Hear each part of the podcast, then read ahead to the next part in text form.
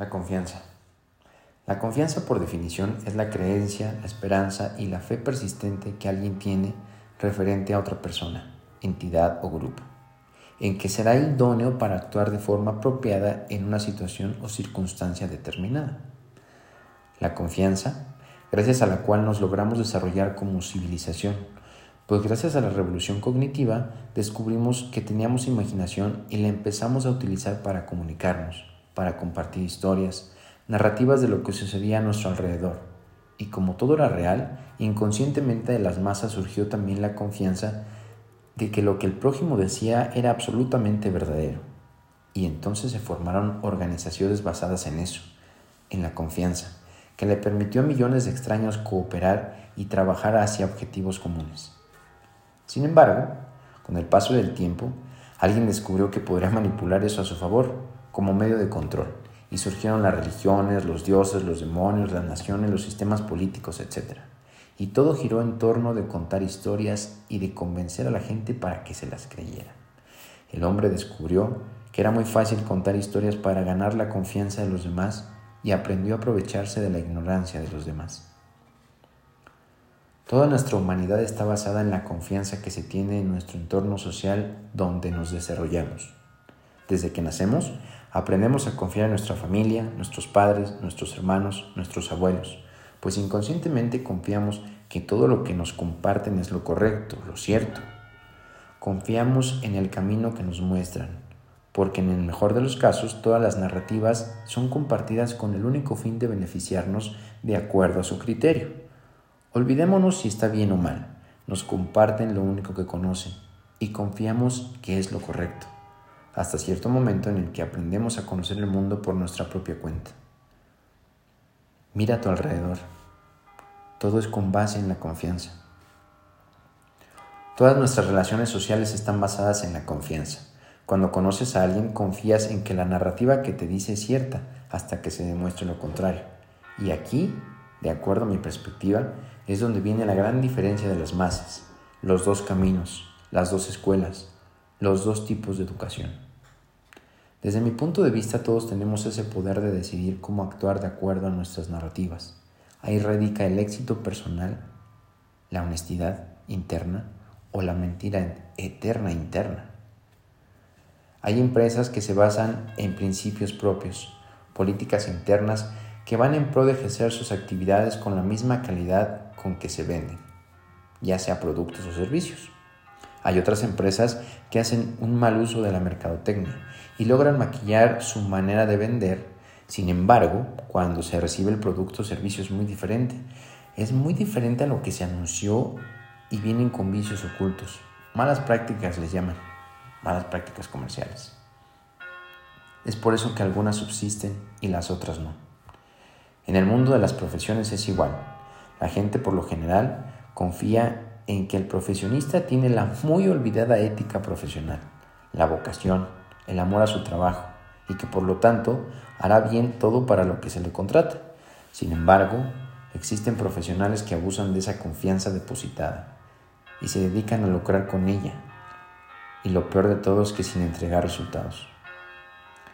De la política ni hablar. No dudo que exista por ahí en algún rincón del mundo un buen líder político. Sin embargo, será la aguja que no se ha podido encontrar en el pajar. La parte triste de aquí es que año con año, elección tras elección, abusan carroñera y despiadadamente de la ignorancia de los más vulnerables a condiciones extremas de pobreza, vendiéndoles una esperanza envenenada. Esperanza donde la gente confía, confianza que se pierde al hacer efecto el veneno del abuso de autoridad, corrupción, no ejecución de todo aquello a lo que se comprometieron y sobre todo al desconocimiento del apoyo a todas esas comunidades que caminaron y recorrieron muchos lugares con la fe puesta en un cambio. Esta parte sí me da un poco de náusea. Por eso prefiero no hablar de esta famosa ciencia de la hipocresía. Además, algunos científicos suelen ofenderse, lo que equivaldría a tres hectáreas de verdura sembrada, diplomáticamente hablando. Cierto es que cada vez ha surgido medios para garantizar la confianza. Por ejemplo, digamos que una familia tiene la confianza de que se sabe dueña de su casa porque así está escrito en un papel. Un papel que posee la confianza de dar seguridad. Sin embargo, se tuvo que crear un organismo en este caso el registro público de la propiedad, para resguardar esos documentos y la gente confía en que el organismo lo haga. Pero ojo, recordemos que los humanos estamos constantemente expuestos a la corrupción y a las malas prácticas. En esencia, no hay que confiarse mucho. Hoy en día existen muchos conflictos sociales porque la gente ofrece lo que no es, hace lo que no son, dicen lo que no les consta. Digo, entiendo la necesidad de subsistir en este mundo, pero ¿a qué costo? Es decir, abusando de los demás. Me pregunto cómo duermen todas esas personas a quienes se les deposita la confianza y terminan por traicionarla, estafando, robando, engañando, manipulando, abusando. ¿Qué calidad de vida en su interior poseen? Supongo que por eso muchas veces terminan queriendo comprar amor, terminan por volverse adictos de todo lo que piensan que pueda llenar ese gran vacío de su propia traición y calmar la intranquilidad de su conciencia. Será muy difícil que la gente tenga el valor de mostrarse tal cual es. ¿De qué sirve engañar al prójimo? Tarde o temprano se conocerá la verdad y eso, quieran o no, arruinará cualquier narrativa a la que intenten sujetarse para justificar lo hecho. Cierto es que los actos y hechos hablan mejor que cualquier linda historia. Una vez escuché que la confianza es como un vaso de cristal, que una vez roto, aunque se repare, jamás quedará igual. ¿Será muy difícil hacernos valer por lo que somos? Quizás solo, solo sea parte de un mundo utópico en el que la gente tenga lo suficientes para realmente ser quienes son. En este mundo todas las personas que he conocido que se han atrevido a eso siempre sobresalen. Y los que no, normalmente el mundo termina por escupiéndolos hacia el lugar donde pertenecen. El olvido, la soledad y la oscuridad. Por eso es que retomo esas dos vertientes a las que tenemos acceso diariamente. Está en cada persona la decisión de controlar lo que pueden y parte de eso son sus actos. Aquí es donde radica la excelencia Finalmente nuestras acciones son un reflejo de lo que existe en nuestro interior.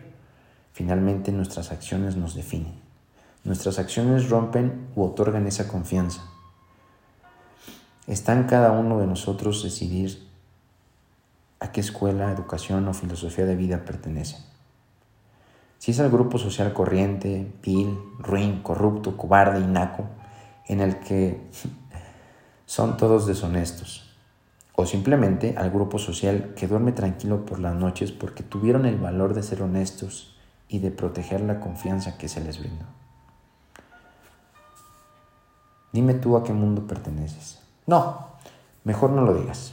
Mejor actúa conforme al mundo al que crees pertenecer, pero sobre todo confía en ti mismo. Tente la confianza para mostrarte tal cual eres. El peor fallo es fallarte a ti mismo.